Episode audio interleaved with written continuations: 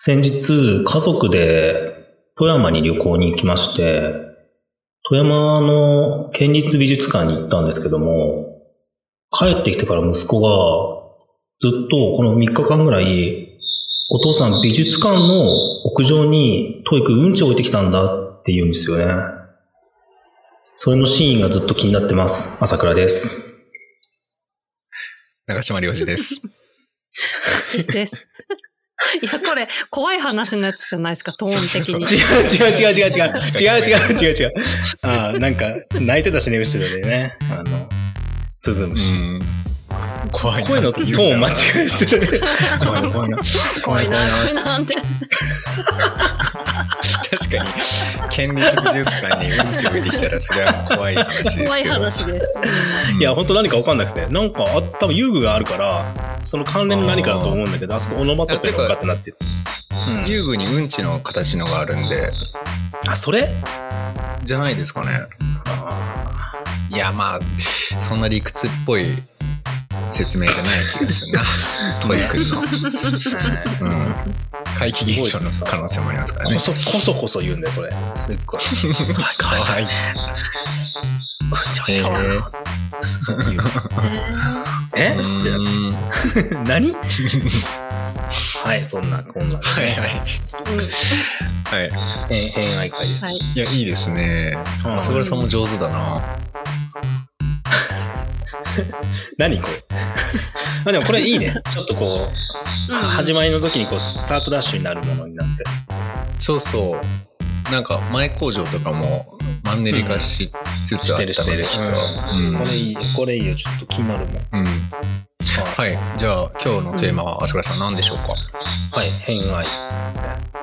偏愛愛。そうですね。はい変なここだわりとかね気、気になったら集めちゃうもの。なんかそんな話してないなと思って。うん。なんでこのテーマを？いや、まあさっきーさんね、参加していただいてますしね。なんかもう、飛騨の偏愛の塊みたいなところあるから。おううんうんうんうん、なんかそんな気もして、洋く君もどどういう、あ改めてそう聞いたことないなと思って。いや、まあ、あの、そんなこともないのかもしれないんだけど、うん。うん。ほら、なんか研究してたとかはあるけど、うん。もっとこうライトに、こう、まあ、とはいえ、こう、なんていうのかな、うん。日常的にこう、目がいってしまう風景とかね、ついつい足を運んでしまうとか、そういう感じのね、あれをそう、想像してまして。うん。うん。僕の話からすると、はいはい。あの、廃墟って勝手に呼んでるんですけど、あの、あ、怖い話じゃないよ、これ。流れ的に。ですね。呼んでるんですけどって入ったら怖い話ですよね、それは。怖い話。あの、は、はい、はい、そう、あの、廃屋の廃に、あの、橋って書いて、廃墟。あの、はいはい。昔橋がかかってたところに、うん吊り橋がかかってたところに、こう、欄干の部分のコンクリートでできてる、うん欄干か、あれうん欄干っていうのかな？うん、門みたいな感じで残ってる。口にもありますああ、もんね。そうそうそう、うちの集落上がるところにもある。うん。そう、あれすごく好きで、うん。昔からあの場所をこう頭の中にこうピンピンを打ってるんですけど。うん。そういうようなこう景色とかうん。なんかある？う。二人とも。あれですね、いきなりタナトス朝倉が。タナトス。すぐ死の。そうそうそう。完全にそれだ。そうそうそう。いやなんか見えない。あのーうん。よくない？そうどうどうですか？ああいう景色どう思われます、うんうん。その、うん。あの廃墟と私が呼んでるそのうん欄干だけ残ってる。あの場所によってはその下にこう、なんかこう小屋とか作られてるんですよね、意外と。うん。あれって昔の釣り橋の跡だったりするから、今みたいに車を通ることを想定してないんで、その対岸の方がめちゃくちゃ狭かったりするんですよ。なんとか山の、もううん。山べりに一人歩けるぐらいの幅しかないところに向かってって、その橋がかかってたりとかするんですよね。それ歩きだったから別に。で今だと考えられるわけじゃないですか。その、道の向こうって結構バーン抜けてるから両サイド、どっちもね。うん。だけど、うんああいうあの欄干だけ残ってる吊り橋のところっていうのはそれがないからめちゃめちゃ不思議だなと不思議に見えるんですよね見ててうん。でその山っぺりを利用してその小屋が建ってたりとか、まあ、農作業小屋になったりよくするんですけど、なんか物置になってたりとか屋根の部分を利用して、はいあのはい。欄干のそのアーチの部分下にこうなんかちっちゃい小屋とかがあったりするんですよ。うん。流れ的にあれなんですけど僕まさにその納屋すごく変配的に調べてた時期があったんですけどうん。あの今の話の流れだとその大きな構築物っていうかそういう道路とか橋とかそういうものが今は消えた方にそこに居つくみたいな話だったと思うんですけどはいはいはあの逆のパターンが結構あって研究してた時にあの納屋がある場所にあの大規模なあの道路とかあうんの高架があの建築されるっていうことがあって。あの結構すごい好きな小屋があったところにそのすぐ近くにすごい大きい高架がドーンってできたことがあって研究中に。うんうんなんでそういう、あのーつまりどういうことかっていうとその苗とかができる土地っていうのは割とそのなんかどうでもいい土地だからうん道路とかそういう大きな力が働きやすいんだなっていうことをうん。はうんなんかはい。終わりごめんなさい、ちょっと。そんな言い方しないでくださいよ。はいいやいやいやなんで。いやいやいや、すごいこう、はい期待して、何かを期待してたんだ、多分自分が。はい。いや、うん、だからその、いへーや消えゆくだけじゃない。どね。そうだね、うんそこに生まれてるものもあるよね。うん。まあでもその再利用系もね、そうだし、確かうんにそれはあるね。ごめんなさい、じゃあさっきさん、そのね、飛騨の偏愛の塊と言われてましたけど、いやそんなことはないと思うけどまあねうん。自己紹介の時に言ってた狛犬あの変な形の狛犬、住職からもね、その話、あそうだね、振られてたんですね、お便り。うんうん。いやいやいやでも割とこの間語ったような気もするけど、まあ、狛犬に始まりあと千とくんが好きで。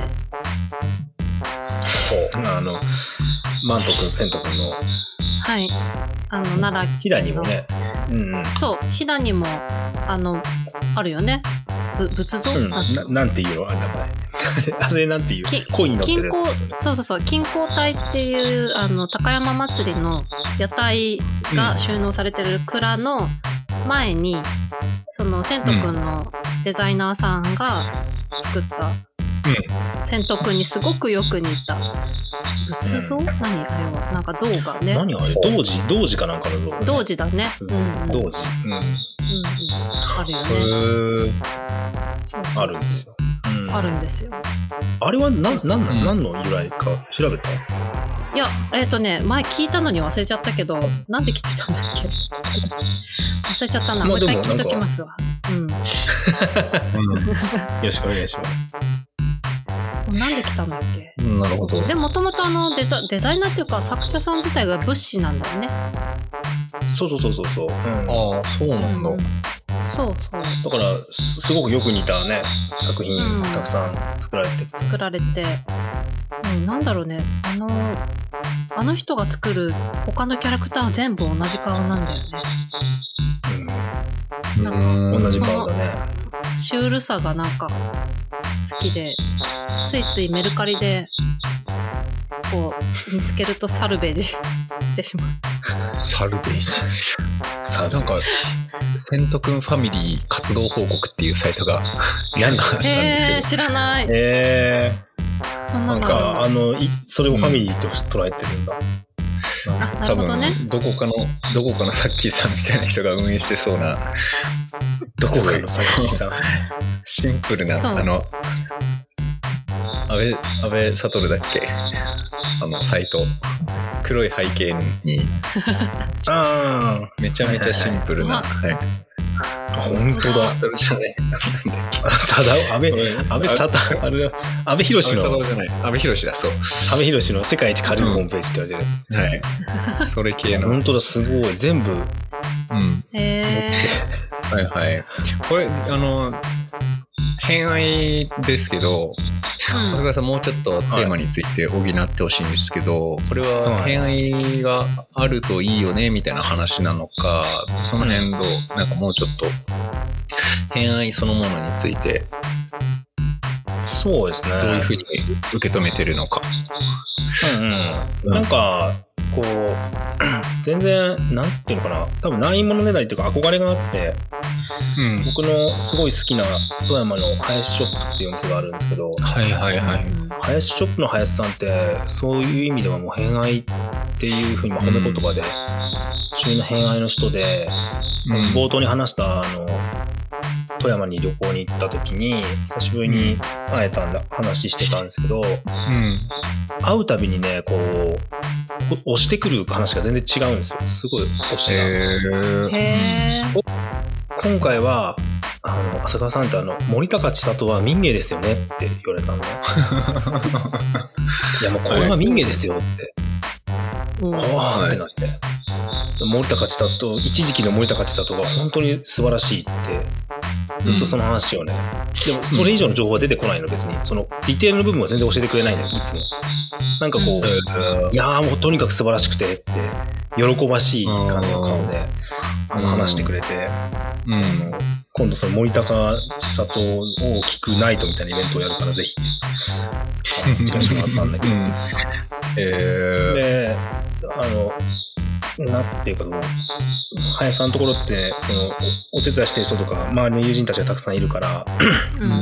街のなんていうか裏通りみたいなところに、お店が何軒か連続で並んでるところの一軒が林ショップで、あの、うん。コーヒー屋さんとか古本屋さんがあるんですけど、で、まあそこで、外で話してたら、林ショップでも働いてるゆしこさんって方が通りかかって、なんか、うん。また林くんが変なものに興味を持ち始めて、本当に困ってるっていう話を、こううん。林さんのいる前にしてて、でも林さんはずっとその間も、いや、でも本当に森高は民芸なんですって、ニコニコしながら言ってて、うん。なんかこう、そういうのってこう、すごいエネルギーだなって思うんですよね。なんか、エネルギー。誰に認め、認めてもらおうと思って言ってるわけでもなく、うん。好きで紹介したいっていう、でハイショップってお店自体がそういうエネルギーに満ちてる場所で、うん。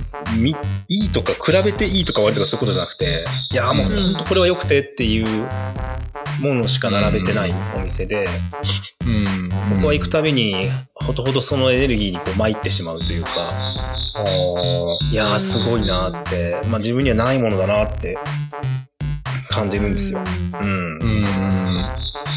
で、そういう物差しって割とこう、なんかこう、時不益流行でこう時代にも左右されない部分でもあるし、うん。何かこう世の中がね、こう、例えばコロナになったみたいな流れが大きく変わった時でも、きっとなんかこう、その中からまた見見つけるんだろうな、この人はっていうような強さを感じてて、うん。うん。まあそれを偏愛って言ったんだけど、うん。うん。うん。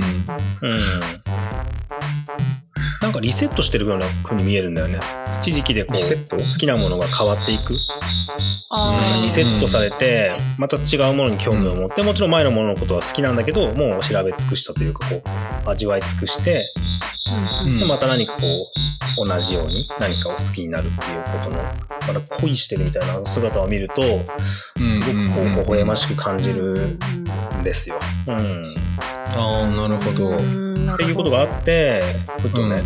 じゃあ自分にとってそういう何かこう、回帰できるというか、こう、なんかリセットしてくれるような夢中になってるものとあるかなって思ってその話題にしたんですけど、なるほど。なんか、あの、似て非なるものとして、ミーハーっていう言葉があると思うんですけど、ミーハーとも違うわけじゃないですか。だね、ミーハーで森高。そう。行きつか、今、あいみょんとか言ってたら、いや、何言ってんすかって、あ、びっくりして。はいはい。で、まあでも、まあ、でもあいみょんすごいんだよって言われれば、まあ別にあいみょんの方がすごいとは思いますけど、みたいな感じになるんだけど、いつもなんかびっくりすることを言うんだよね。あの、まあみんな、周りの人はね、その林さんをいじって、こう、いや、今はその森高に惚れてるんですよ、林さんとか言ってて、はい。まあ、それで言うと、ちょっと前に、2、3年前に、あの、魔女の宅急便のパン屋のお園さんの話しかしない時期があって、なんいやパン屋のお園さんみたいな人が理想の女性だって言いはじ、すごい言ってる時期が1年半ぐらいあって、うんなんか、園さんの声だけを、なんか集めた CD みたいなの作ってて、へえ。それはミーハーっていうのなんかちょっと怖いなって話をみんなでしてた時期が。なるほど。そう。ああ、だから世の中の流行や話題ではないっていうことなんですよね。ううん。そこなのかなっていうか、ごめんなさい。どうなんだろうね。うん。ちょっとミーハーってなんだろうって思って、今、Google で調べたら、確かにね。ああの、森高千里千里の音楽アルバムにミーハーってのがあるんです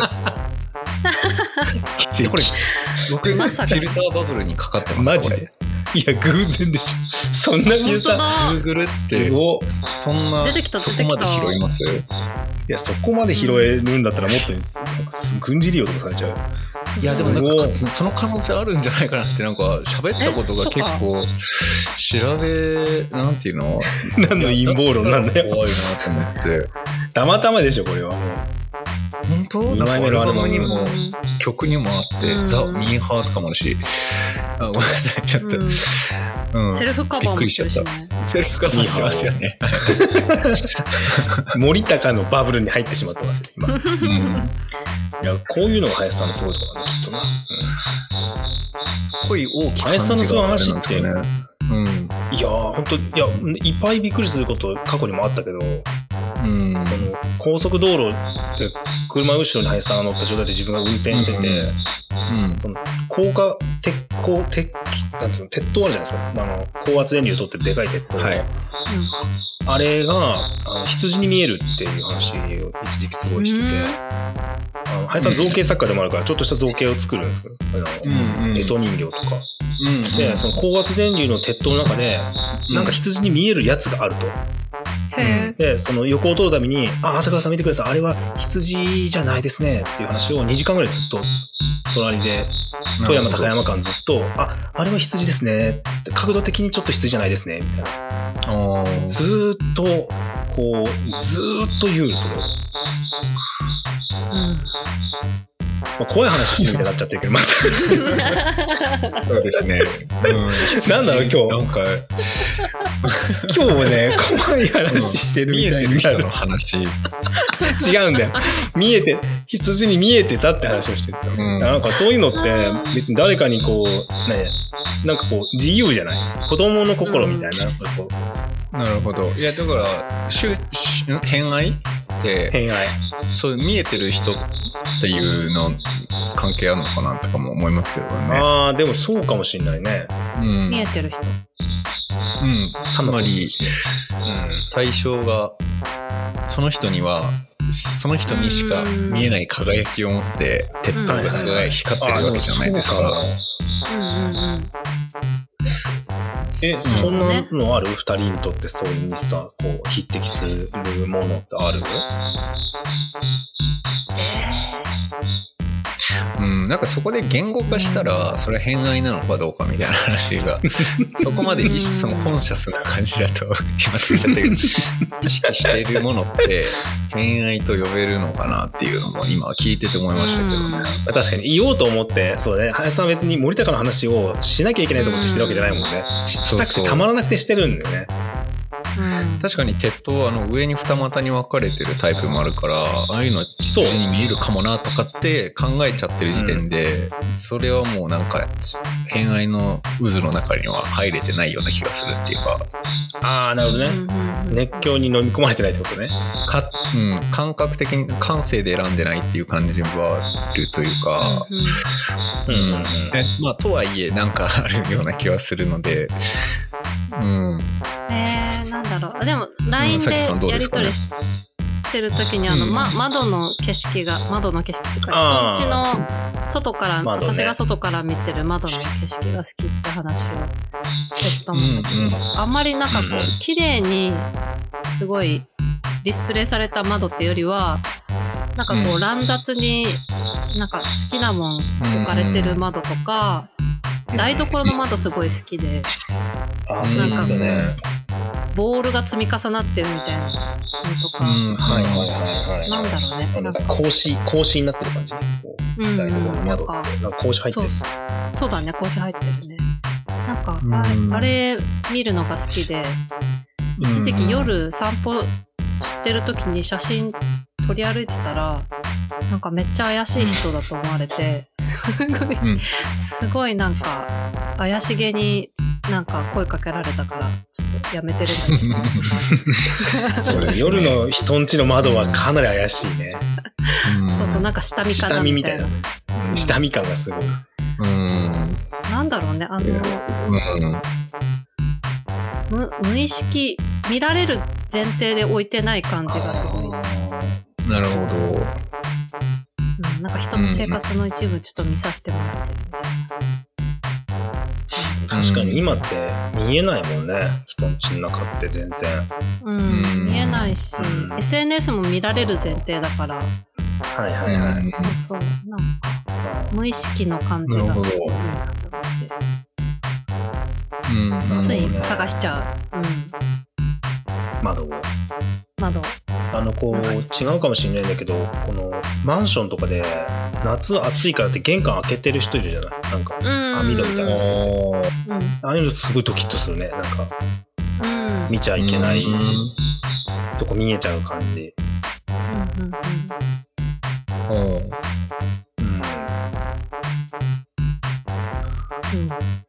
うんうんうん。う んちょっと怖いんだよな。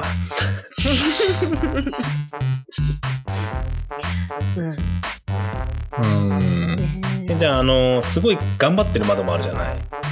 うんはいはいめっちゃミッキー置いてあるとか。うんうんうんあと、あの、うん誰かのためにこう、フルパワーでイルミネーションをしてたりとか。うんうんああ頑張ってるってそっちにか そうそうそうそうそう。あの、うん自宅の庭の桜の木をライトアップしてるような家ってある。うんうんあとあのね、すごいエレクトリカルパレットみたいになってたりとか。うんうんあのサービス精神にもすごいなと思うけど。うんそれはそれでそういう楽しみ方あるよねなんか頑張ってる人なんだなっていう、うん。うんうんうんうん。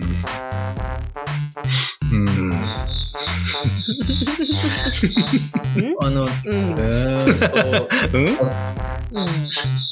うん。あ今の窓の話は結構こうなんか箱庭っぽい感じで見てるあ気もしてきて。精神治療の箱には。そうねそうそうそう。僕がその LINE の流れで言ったのはあのちょっと浮いててあのレベルが上がってる窓のあのフルハイトの下まで床うんうんスレスレまで窓が降りてるところに本が積み重なってる風景が好きみたいなめちゃめちゃこう見せる見せる窓っていうかそういう意味では頑張ってる方の窓だと思うんですけどそういうのを、んまうん、どういう窓が好きかっていうのは箱庭的なものがあるのかなみたいなことは今思ってたんですけど、うん。まあうーんその朝倉さんが言うその憧れるって言ってたのってごめんなさい繰り返しになっちゃうかもしれないけどなんかそのなんか大事だなって思う部分があるってことなんですかね？うん、多分そうなんだともう。ずっともう前から憧れの人ではあるんだけど、あまあ、ああなりたいっていう、うん。うんそうそうなりたいってわけじゃない。けどそういう憧れじゃなくてうん。なんかこう自分にないものをうんすごく持ってるし、うんこう周囲からもとても愛されてでも本人がそれに慢心してるわけでもなくうん。なんかもっとちゃんとしたしたいなっていう言い方をずっとしてるのとかも含めて。うんでもね、うん。そのままでいいですよって言っても本人はそう思わないっていうのはまあまさにそういう話で。うん。そのままでいいって言われても本人としてはもっとしっかりしたいとかこうなりたい、うん。ああなりたいって思いがありつつ、うん。なるほど。うん。あの偏愛って英語に訳すと何になるのかなって思ってうん。調べてみたんですけどあのフェイバリット？の、えっと、ちょっと確か変形なのかな。あの、め本当はなん。か、うん、ってなるんだけど多分直訳でそのフェイバリットって今話してる偏愛とちょっとずれるじゃないですか。そうだね。あフェイお気に入りバリティズムうん。偏愛フェイバリティズム。なんか発音合ってるのか分かんないけどなんかそういう。ああ、なるほど。うん、なんだけどどちらかというとパラノイアとかの方が近い気はするんですよね。うん、そうだね。変質狂なんていうのかな、うんうんうんうんうん近い。ねじれてるね、なんとなくね。ううんんあの精神疾患に近いというかうんうん。うんそういう意味で言うとさっきの朝倉さんが林さんにあの寄せている羨望の眼差しみたいなものはうんうん。朝倉さん自身の健康的なあの自意識みたいなものがあるのかなって思ってほう。うんつまりあまり病的でない自分みたいなああ、そういうことか。はいはいはい。うんそうそう、そうかもね。うん。あ、それはあると思う、すごく。朝倉さんはそう、うんなんか健康うんなんか遠いはずなんだけどでも僕も割と朝倉さんは健康的な人だなというふうに思う。ことがあるんですけど、う。ん、その辺どうですか？あの逆にさきさんからそうあの自分の自己評価っていうのもいいしさきさんからどう見えてるのかちなみにさきさんの方が病的な気はしますけど。そう。そう。なんか、ね。うん。いやこれはすごくいや、ねダメなこと言ってる気がするな や、別にダメじゃないけど。いやいやいや、うん。あの、そうだね。こま、狛犬のために、割と神社の敷地内、あの、うん。普通の人なら行かないようなとこまで踏み込んでいっちゃったりとか、うん。はいはい。あの、好きなアニメ、あ漫画のキャラクターのために東京に、あの、すごい弾丸、20時間しか滞在できないのに東京行ったりとか、そういうことはしちゃいますね。うんキーホルダーつけてますそういうのはあはいごめんなさいありがとうございます。そういうのは朝倉さんにはない。なさそうな感じがする。確かにないかも。うん。うん。うんない。ない気がする。結構、うんおうん、衝動的にやっちゃうかも。すごい。あーああ。確かに、あの、よく、まあ、別にさっきだけじゃなく、うん。うん。こう、休みがあったんで来ちゃいましたみたいなのあるじゃないですか、うんうん世の中によく。うんうんあれ、全然ない。うん。自分の中にその概念がない。その時間があったら、ゆっくりしちゃう。なんか、うんうんうん。遠くにとかっていうのは、なんかすごく頑張って友達とご飯に食べに行くぐらいしか、ないな。うん。うんうん。なるほど。だからなんか、よく、あの、自分がワードで出すからたまによく言われるのが、そのマイルドヤンキーって呼ばれ、呼んでる、その、うん周囲にいる、その、普通のというか、はいはい。だから根の部分ではそういうのに近いんじゃないのかなっていう部分がうんうん。あって、うん自分がね。だから、そういうパラノイア的なというか、偏愛的なタイプの人間ではなくて、うんめちゃめちゃその、ふ普通って言い方がまあ合ってるかわかんないんだけど、まあそれが健康ってことなのかもしれないんだけど、そっちなんじゃないのかなっていう気がしてて、たまたま選んでるのがこれだけで、うんうん。うん。なんか全然多分普通にサラリーマンとかしてるタイプ、サラリーマンっていうかなんかにフリーターとか、なんか普通に地元の企業で働いてて普通にしてたら普通にしてる人なんだと思う。うんあんまり何も考えずに。うんうん。だからすごいこだわりがあるみたいな風に思われると結構困るっていうか、うんそんなにこだわりは、まあ、あるんだろうけど、なんか主張したいほどのこだわりはなくて、だそういう意味ではその林さんをはじめて、まあさっきもそうだけど、これがすごい好きなんだよねって、りょうじくんの農小屋にしても、そういう話を聞いてるのがやっぱすごく好きで、へーって、あのな何にも頭の中空っぽに、へーって面白いなって思って聞いてることは多いね、すごく。そっ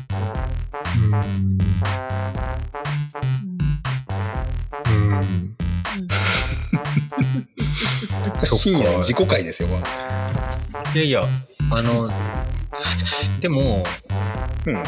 とはいえ、そんなに二分できるものじゃないと思うのは、ね。朝倉さんの、あの、文章が、うん。こう、どんどん広がり続ける時のあの感じって、ちょっと病を感じるというか、ああ、そうん。うん。うんうんうんうんそうだね。うん、そんなにこうなんか普通と普通じゃないってまあ陳腐ですけど分けれないとは思うのでなんだろうな。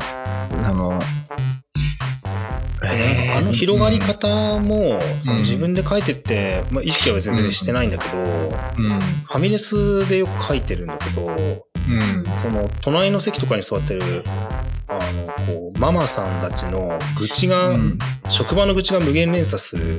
で、なんか、うんうんその中でこう人間性の否定から、なんか、うん。首相の断罪まで、こう、幅広く跳躍していくのとかよく聞いてたりとかするときに感じてるそれと似てんじゃないのかなっていう気がしてて、うん。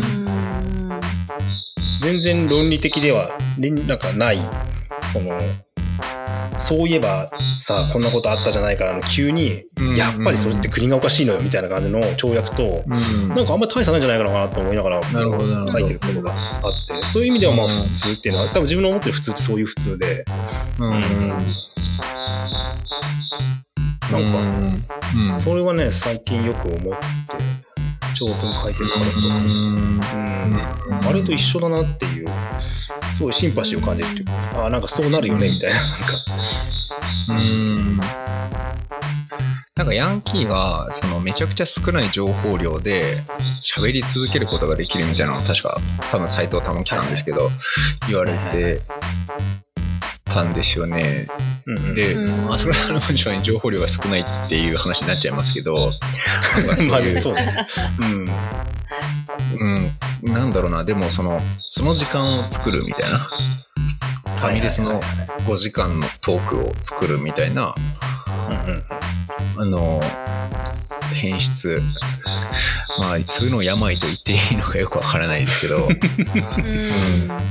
それを楽しいと思ってる部分はあるうよね。ん。まあそれがその、マイルヤンキーとよく言われるような人たちのアウトプットじゃないものに出てるっていうのは面白いところなのかもしれないですね。ああ、そうだね。それとちょっと違う方向で出てるよね。うんうん。うん。え、二人のさ、その何かに関心を持つそのきっかけは何だったの？その、狛犬であったりとか、りょうじくんの脳声であったりとか、こううん。そういえば好きになってからの話は聞いてるけど、うん。何がこう出会いだったのかなっていう。なんうん。か、それが思い出せないんだよね、実は。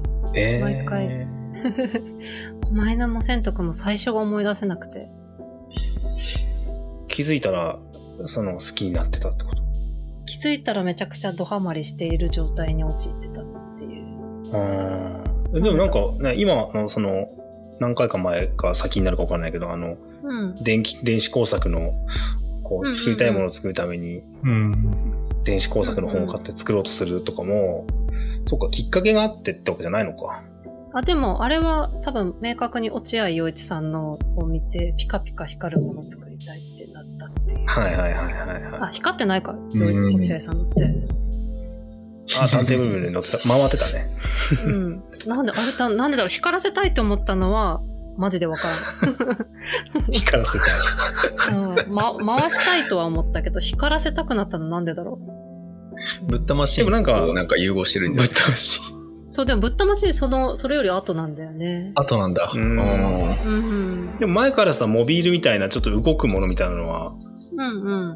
なんかイメージあったけどね、うんさっき言うと。うんうんうん。餃子が回ってるとかなんかそういう。そうね、そうね。うんうん。うんうんうん。そうなんだろうねえ、りょうじくんはどういうきっかけ、きっかけっていうか？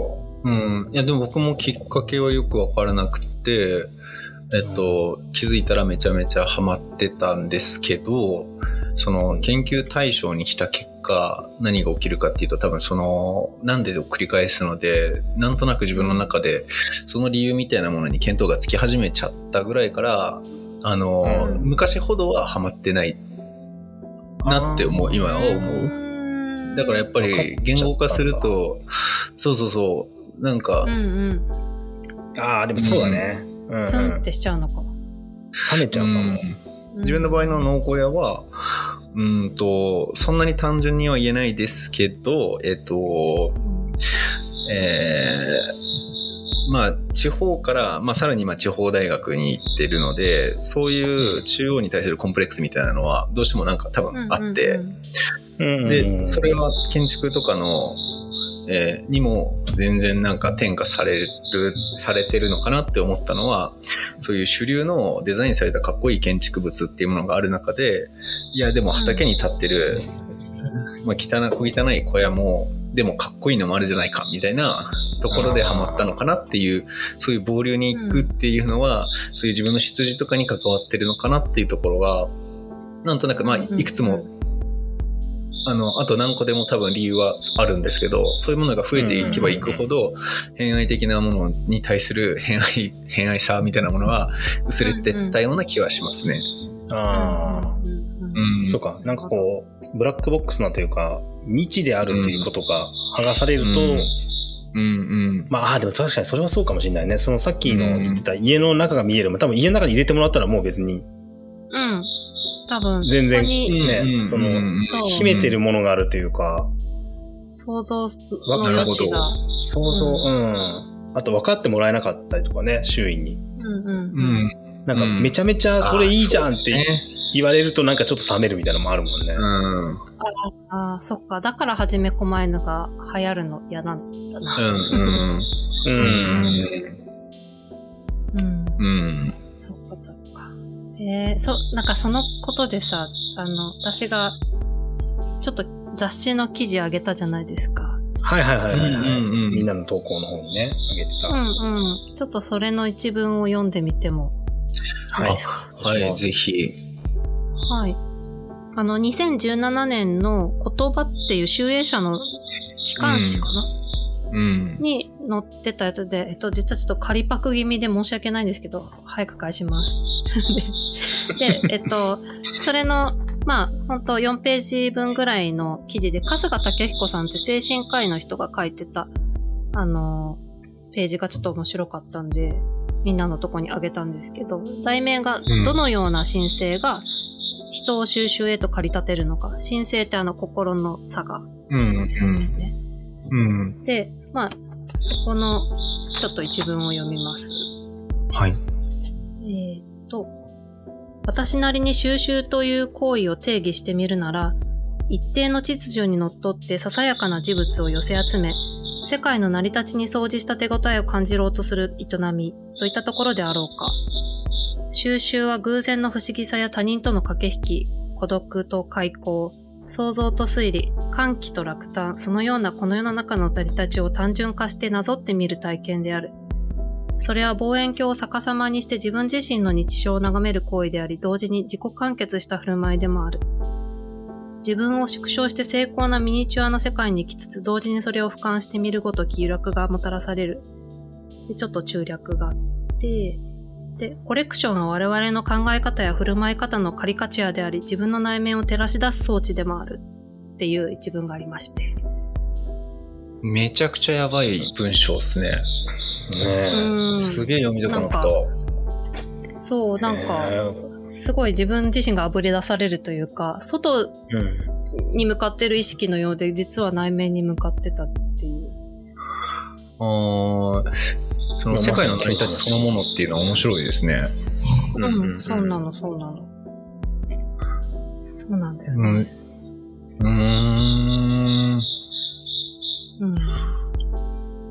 でもなんか、りょうじくんがそ。のう、ん。中、中央へのなんかこう、ははいはいはい反発じゃないけど、なんか、うんうん。的なものとか。私も、はじめこまいのとか、千とくん。千とくん自身も奈良県の中では、お土産屋さんの中でどんどん減ってってて、今じゃ売られてる姿なんてあんまり見られないというか、廃れてる。ゆるキャラなんですけど、なんだろうね、うんなんか、そういうちょっと、うん、主流から外れていくものへのなんかこうんうん。う、なんだろう、うん、偏愛というか、うんそういうのが私にもあって、自分自身もなんか、サラリーマンから外れてった人間だし、なんかう、んうん。故郷があるようでないような、なんか、そうね、メインストリームの人間ではない自覚があって、うん。なんかそういうものへのなんかこう、なんだろうね、親近感なのかね、わからんけど。うんうん。あまり言葉にすると、偏愛感が減っちゃうのかもと思って今ちょっと、あれだけど。そうそうそう。すごい切ない。そうなんだうん愛すれば、愛すれば愛するほどうん。遠くに行ってしまうみたいな。偏愛って、そうなんじゃない？あれ、でも、うんどうなんだろうな。なんか偏りを捉え損ね続けてる気もするんですよね。さっき僕が言った小屋がなんで好きになったのかみたいなことを言葉で言ったけど、でもそれでも全然捉えきれてないからこそ、うん。なんか偏愛って寄せられてて、だからこそなんかずっと追いかけてるみたいなところあるかもしれないなっていうの。だから、叶わないっていうか、届かないんだよね、きっと。うんうん偏ってるのはそのものの見方なんじゃなくて、自分自身がそのものに対する見方が偏ってるんだろうね。なんかこううん？うんん。見方じゃなくて？正面から、そううんその対象が偏ってるっていう、その偏愛されてるもの自体が、そうそう偏ってるわけじゃないじゃない。別に農小屋は普通に農小屋として存在してて、うんまあ、狛犬も狛犬として、そうですね。うん。森高も森高として存在するんだけど、こちらの見方が偏ってるから、その、うん多分まっすぐそのものをこう、こう、可視できてないんだろうね。そのズレが。うんでも多分言葉で正当していくと、それがまっすぐになった瞬間に、それは多分愛になって、偏愛じゃなくなるんだろうね。うん。すごくそこに寂しさがあるのはなんか、だからなんかこう、ファンがね、その認知されたら冷めるみたいな話をなんか誰か言ってたんだうんけど、そうんうんのアーティストに認知されてなかったから、うん。まあ認知されたくて頑張るああのファンもいるんだけど、うん。決して認知されないようにするみたいな気持ちってすごく自分の中にもある。ほど。うん。だからクラウドファンディングの時に絶対名前入れないとか、匿名でお願いしますって言ったりとかするね。結構高額寄付しても、まあ名前は載せ、なんかあるじゃないですか。本の後ろに名前載せるとか。ああいうの基本的に全部匿名にしてるんだけど、それもなんかこう、そう見られたくないという思いがあったり、それでなんかこう自分のサンクチュアリの部分が汚さ、汚されるみたいな感覚があるのかもしれないなと思って。うん。無無名の人であありたいみたいな、その物事の関わりとして。あーあの、そうですね。うーん。なんか、朝倉さんの偏愛を説明するときの理由うん。が、結構こう美しい方向に行くのが、うん。行くなというふうに思うんですけど、もうん。うん。うん。うーん、どうなんだろう。なんか、実際そうなのかもしれないし、う、うんうん。さっき言った通り、多分誰しもが捉え損ない続けてるからこそ追いかけてる部分もあるんですけど、うーんと、ごめんなさい。なんか急に話が飛んじゃったと思うんですけど、いやいや。う。うんーん。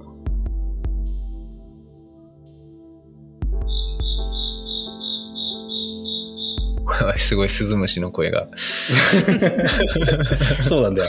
あのさ、二人はこれ、そう、この、なんていうか、このレコーディング越しだからちょっと小さく聞こえてるかもしれないんだけど、うんうん。自分がこのリアルで聞こえてる音プラスマイクで拾ってる音で来てるからめちゃくちゃでかい音で聞こえてて、なるほど。うん。そっか。結構ね、大きな音で聞こえてるんだよね。うん、ななんんか、か、見えるところにいるんだけどね。はいはい。なんかその、病のこじらせ方みたいな話をうん。してみると、うんうんうん。その理由を、こう、妥協なく考え尽くした先にこじらせがあるような気もしてきて、うーん、なるほどね。理由をいくつも考えてみるんだけど、全くそれ当てはまらない。でも、うんなんか当てはまらない、うん当てはまらないっていうことが起き続けると、それが病化していく。それは偏愛になっていくっていう意味だと思うんですけど、はいはいはいはい。どうですか？なんか、うーん。朝倉さんの中で割と納得するっていうことが結構こう理由を考えていく中で、うーん、わかるっていう？うんうん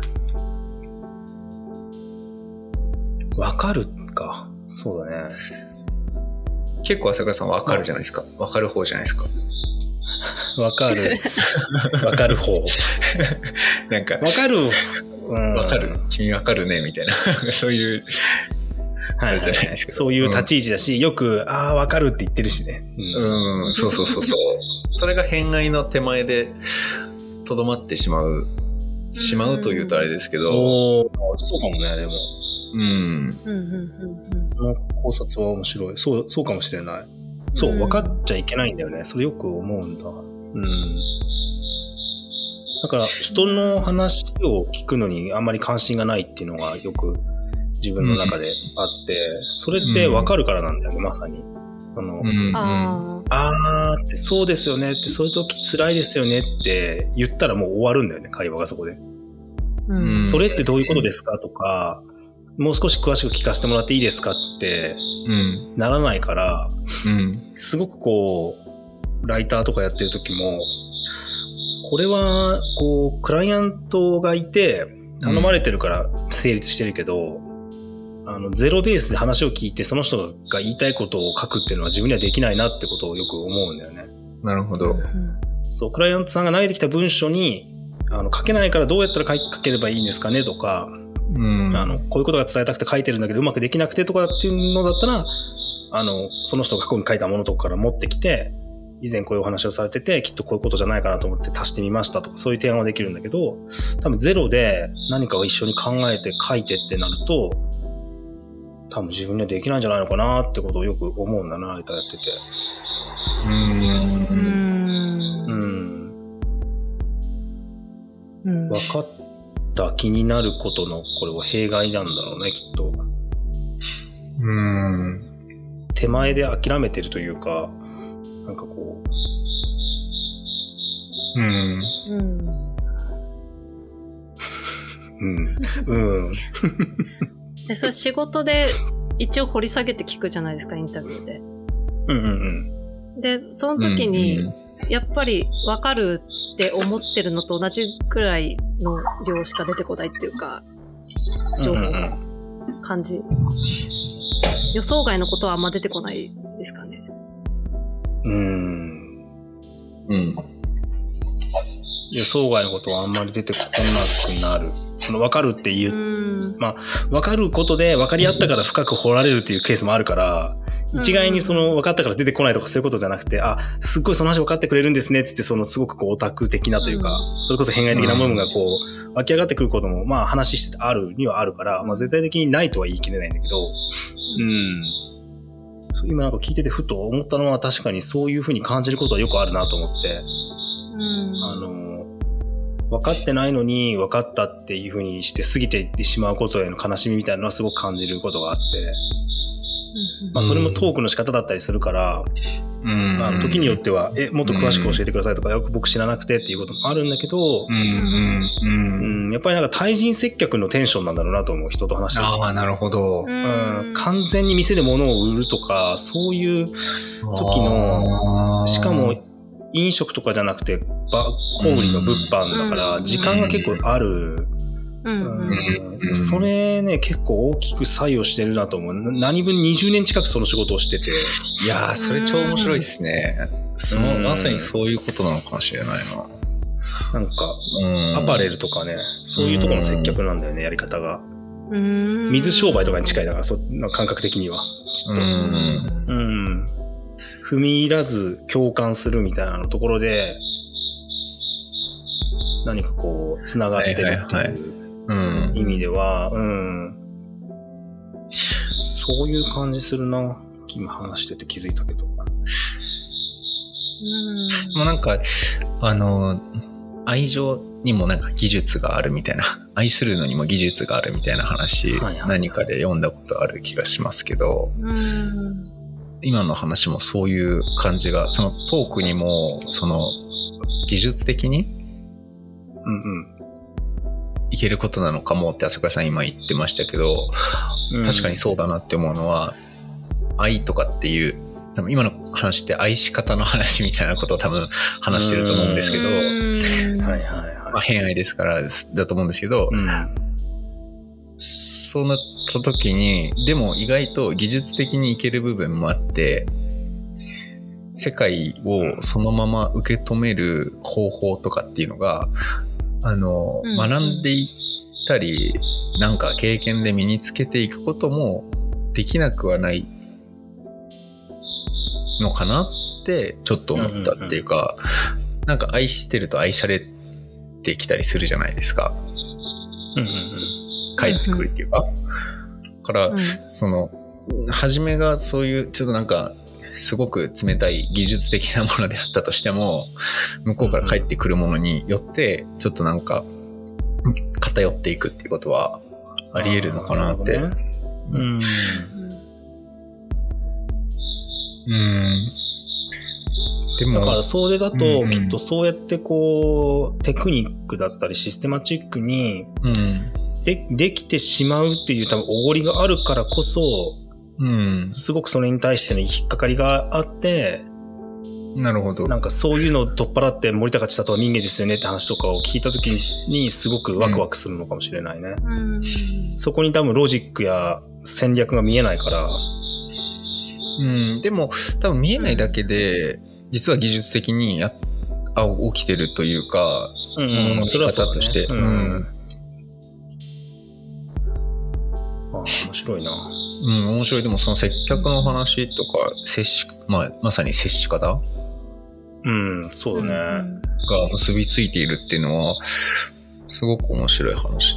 うん。多分あんまりね、自分の接客好きじゃないしね、自分が。なんかこうんいいものと思ってないっていう意味の好きじゃないですよね、多分それう。そうそうそう。接客ん行為自体は好きなんだけど、自分自身のこの何かのはこう発露として接客してる時のテンションとか、なんか、うんまあテンションだよね。モチベ、テンション感。あのテンション感って、だから、あの、それこそね、さっきとかりょうじくんとかお店とか友達が来た時に、うんテンションのコントロールを失って変な感じになるんだようんね。うんなんか妙に元気だったり、変に喋りかけなかったり、うんなんかうそういうのが全然うまくできない。未だにそれはうまくできてないなって思うし、まあ多分ずっとできないんだと思うんだけど。うんうん。それはコンプレックスなんだ。ああうん。うん。うんさっきさんも接客やられてますけど、うんうん。そういう、えっと、今、ちょっと言いかけたのは、ロールプレイング的っていうか、演劇的にうんうん。うんうん関係性の中での自分を演じるみたいなことうんうん。は意識されますか？そういうそうあーそういうこともありますよね。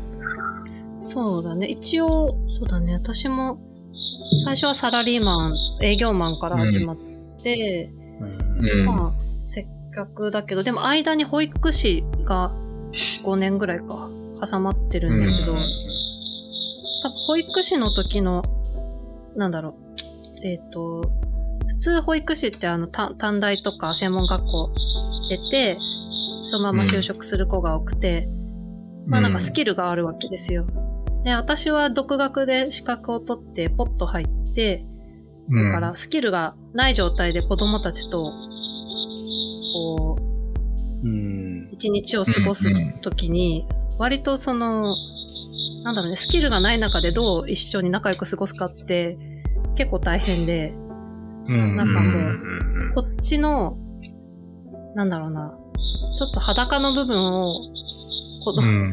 見せるみたいなうん、たなんかこう、お互いにもう裸になるみたいな感じで子供と接すると割と仲良くなったりするなっていうのを見つけてから、うん。あえてそのスキルを放り投げるみたいな、ばなんか感情のままに、にみたいなことも割とやってて、それが今割、なんか、その、そこら辺のコントロールしてるかも、なんか、今は意識持って接客するときと、でも感情に任せてこう、やるときみたいなスイッチがちょっとあるかもしれない。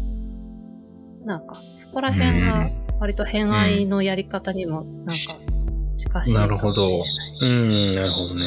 偏愛の時は割と魂から行くみたいな感じ。ああ、なるほど。裸一貫で世界と付き合うみたいなことうんうん。なのかな。まあでもその肌感覚って大事だよなとは思うな。う。うんん。割と、うん。あえて見せてくみたいな。うんうんうん裸のところみたいな。のも。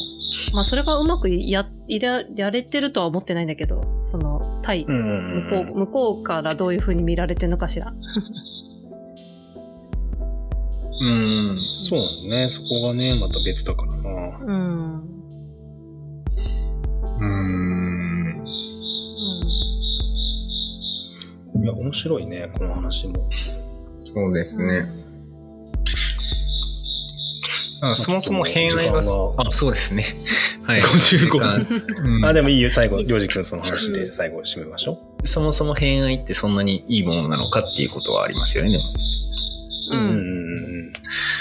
こう、そうだねおしなべて、いろいろな人に対して愛を向けられるっていうことうん。うん。もう、なんか一般的に、というか、ご、あの、言葉尻だけ捉えると、八方美人というか、相場な敵っていう、なんていうんですかね、こう、うん。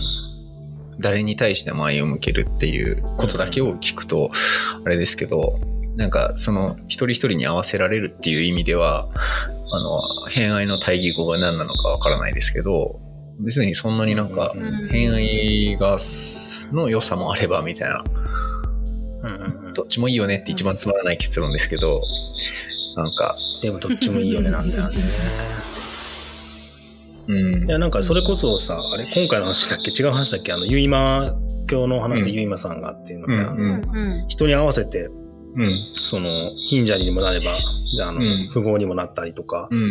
病人になったりする方便っていう、うん。あのまあ、嘘も方便って悪い意味で使われてるけど、仏教語の中ではその相手に合わせて教えを説くっていういい意味で使われてて、うん。その相手に合わせた教えを説かなければいけませんよってことは、あの、すごく結巻教の中で何度も何度も出てくる主題なんで、それってあなたの思い込みですよね、みたいな。まあ、あの、すごくひろゆき的な言い方になっちゃうけど、そうじゃなくて、本当に相手に寄り添うならそのやり方は間違ってるんじゃないですかとか、そういうことをすごくこう、結巻教っていうのは語ってるからこそ、多分自分はすごくあの本が好きなんだろうなってうん。なるほど。なんと、折に触れて読み直して思うのは、やっぱり固まっていくから自分の中で。うん。それをこう、いやでもそれは本当の相手にとってはそれでよかったんだろうかみたいなことを、こうまあだから結局ね、さっきりょうじ君が言ってみてくれたみたいに、ある種陳腐なまとまり方でまとまっていくんだけど、その、なんかみんな違ってみんないいだったりとか、それぞれ考えればいいみたいなのを、こう突き放す形じゃなくて、うん。何かこう、うん、八方美人なのか博愛なのかみたいなところのさじ加減だと思うけど、うん。うん。うん。そこがなんかこう、目指してるというか、こう気にしてる部分なんだろうなとは思うね。気にかけてる部分か。うん目指してはいないんだけど。う。うんん。あ、でもなんか今回すごい面白かったな。名産だったな。うん。いやなんか、それで言うとその自分のなんか、そのさっきさ、さっきが言ってくれたあの窓、その生活の感じがする窓が好きとか、りょうじくんのその出窓に本が積んであるに対して自分のさ、そのちょっとドアが開いてるのが好きっていうことの怖さよと思う。その玄関、人の心の玄関ちょっと開いて中見えるのすごい好きなんですとか、すごい、一番やべえやつだよ。入れちゃうから余計はね、だってなるほど。台所の窓は入れないし、出窓ってのは人に対して着飾ってる部分だとしたら、玄関開いてちょっと入れるとか一番怖い。怖いなやっぱ怖いななんか、ねえ、怖いな怖いなっていう、怖さをね、なんか感じたね、自分の。確かになんか なるほど。そのまあ多くの人が持って叱るべきガラス一枚みたいなのは朝倉さん持ってない説みたいなのありますよね。逆に。う。ん網戸だもんね。だからこそ 逆に。手前で折り返しちゃうっていうか。あうん。分かってるんあ。れ？うん。そうか、そのガララスにまで近づけないのか。がないから。あなんか見えうんうん。その防火ガラスとかだったら防火ガラスでしかもモザイクの、なんていうの？入ってるのだったはいら見えないからこその距離感でさきさんが近づいたり写真を撮るっていうあ。近づき方ができるんだけどガラスがなければ、ちょっと、ううんん。ですよね。でそういうことじゃないですかドアが開いてるって。うん。確かに。怖っ。怖いですね カウンセリングかなんかだったっけ？なんか。いやそう。いやでもそう。だね。うん。偏愛っていうテーマを掲げた時点で多分そうなんだろうな。うん、そうですね。でもそういうのってなんか、もうちょっとナイーブというか、センシティブにいかないといけないことな気がするから、すごくなんかちょっと、あんまり面白かったんですけど、話の内容は僕。うんすごい面白かったんですけど、本当にそんな風にしていいのかなっていうのは、うん。いや、でも、だとしたら、それは、その、うんさ、自分が相手に対して、その、うん。網戸ないし、開けられたドアの向こうぐらいの距離感で接してるのと一緒のことで、多分、それは朝倉が開けてるから、そうなるなんるほど。そのなるほど。なんか、触れなくてグンって張り込んじゃうときに、気持ちの悪いうんこの生身の感覚みたいな部分っていうか、性の感覚だったりとか、ただその死の感覚だったりとか、うんなんか、その人にこういじられてる時の、その踏み込みを相手が間違えてしまうのも、自分がそもそも窓を開けちゃ、窓っていうものを持たないからなんだなってうん、すごく今思ってて。うんうん。だから、あの、相手んだからいいじゃんって入ってきちゃう人に対して、いや、相手でも気遣えよって怒ってるような状態ってよく起こるんだけど、うんえよくは起こらないんだけど、そもそも空いてるからってバンバン入ってくる人はそう、ケブなんだけど、やっぱいるから少なからず。うん。であれに対して一体何が腹立ったのかなと思うと、多分そこの配慮のなさなんだけど、向こうからしたら空いてるから入ってきたんだよね。なるほど。う。うんん。だから閉めればいいじゃんって言うけど、きっと閉められない人なんだよね、そういう意味では。その開けてる、心を開けてる人じゃない、心を閉められない人だ。それで言うと。うん。っうん。ていうのがすごく今日見えて、うんあの、非常に面白かったというか、うんうん。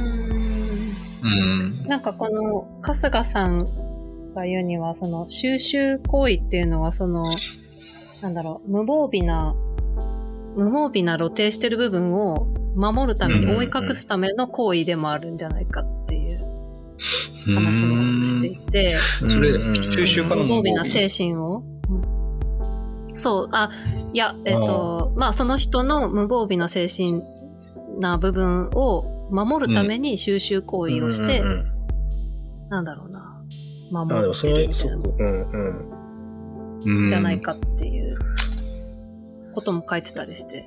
うん、あコンプレックスの裏返しだったりするっていうのは、うん。よく、まあ、自分がたんあのフィールドにしてる民芸なんてまさにそうで、大体金持ち、柳自身もすごくお金持ってて、持ってなかったからこそ、その農民のっていう、平民のというか、うん民民衆のって言葉が出てきて、うん。なんかこう、まああの時代多いんだけど、そういうの。うん。すごくそれって戦望というか、憧れだったんだろうなと。し、それによって救われてたっていうか、宮沢賢治とかもね、それとそうだと思うし、全然そんな、ね、農民的な生まれじゃないっていう。うん。桜さんのその無防備さは収集行為をすることでちょっと守られるかもしれません。おお なるほど。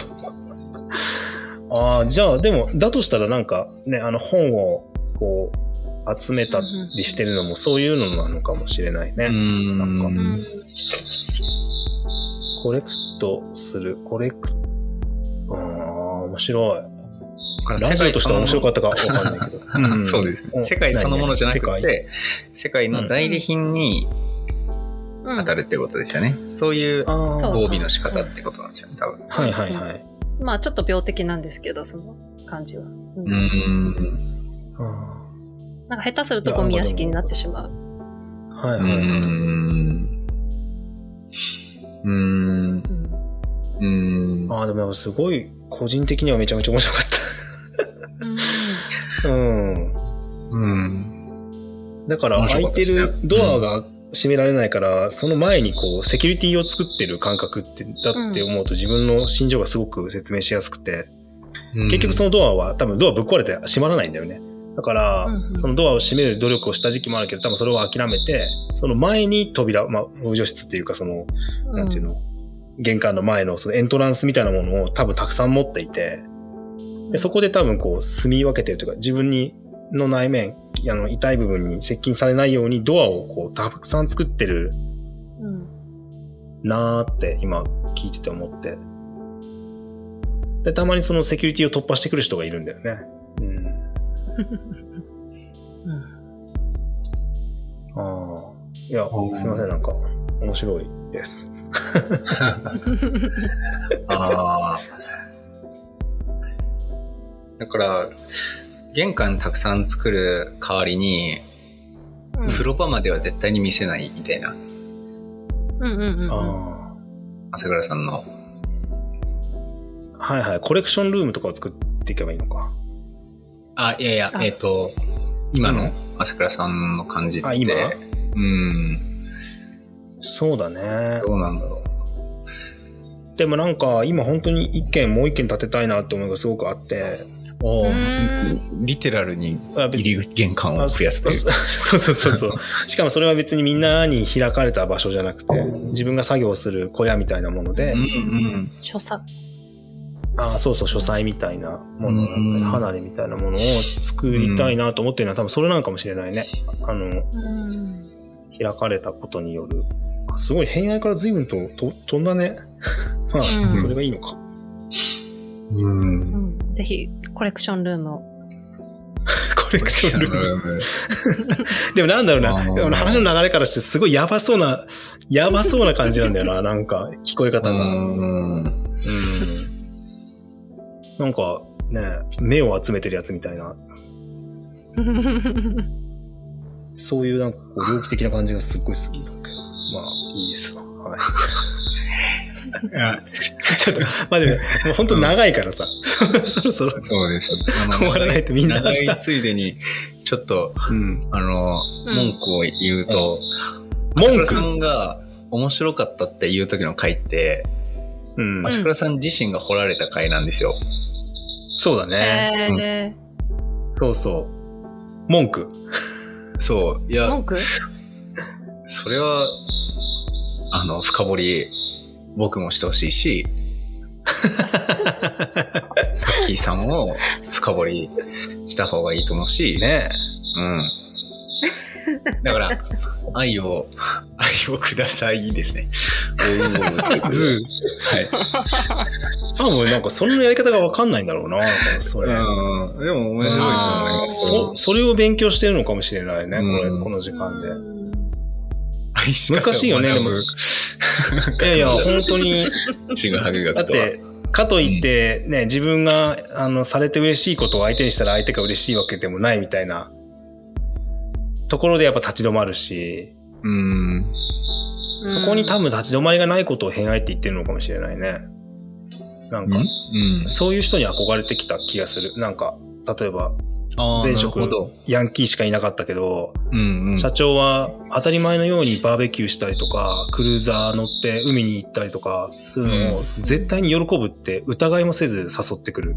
なるほど。朝の4時に仕事終わってんのに今からふ船に乗りに行くぞとか言ってそのまま車で拉致られて、寝ずに。なんか何十人もジェットボート乗せる運転手やらされるみたいな。楽しかったなって。なんかうちの会社最高だなって言ってるその姿に何かこうすごいなっていう思いはあったんだよな。うん。うんうん。それができないんだろうね。だから憧れるんだな、そういうことに。うん。うん。って思いました。うん。ちょっとさ、もうちょっと二人のこと深掘りできるように励みますね、なんか。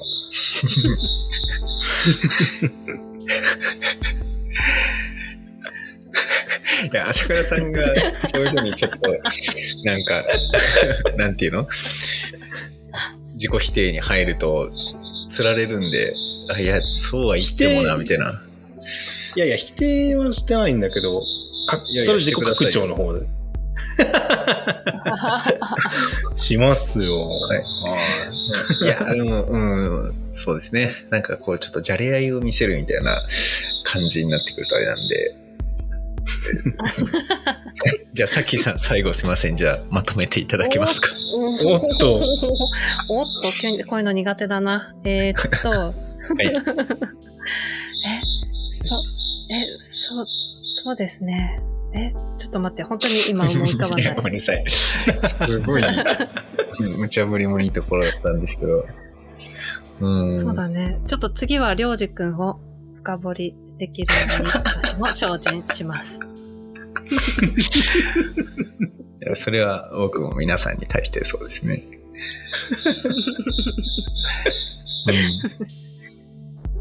そうですね。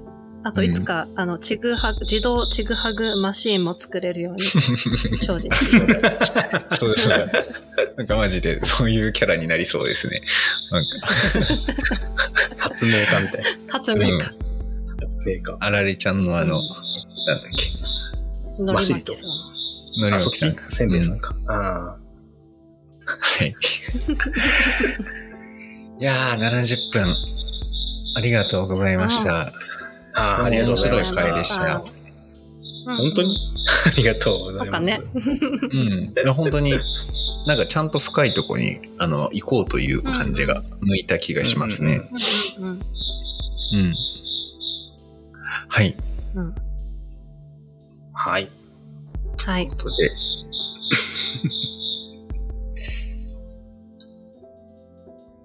締め方がわからない。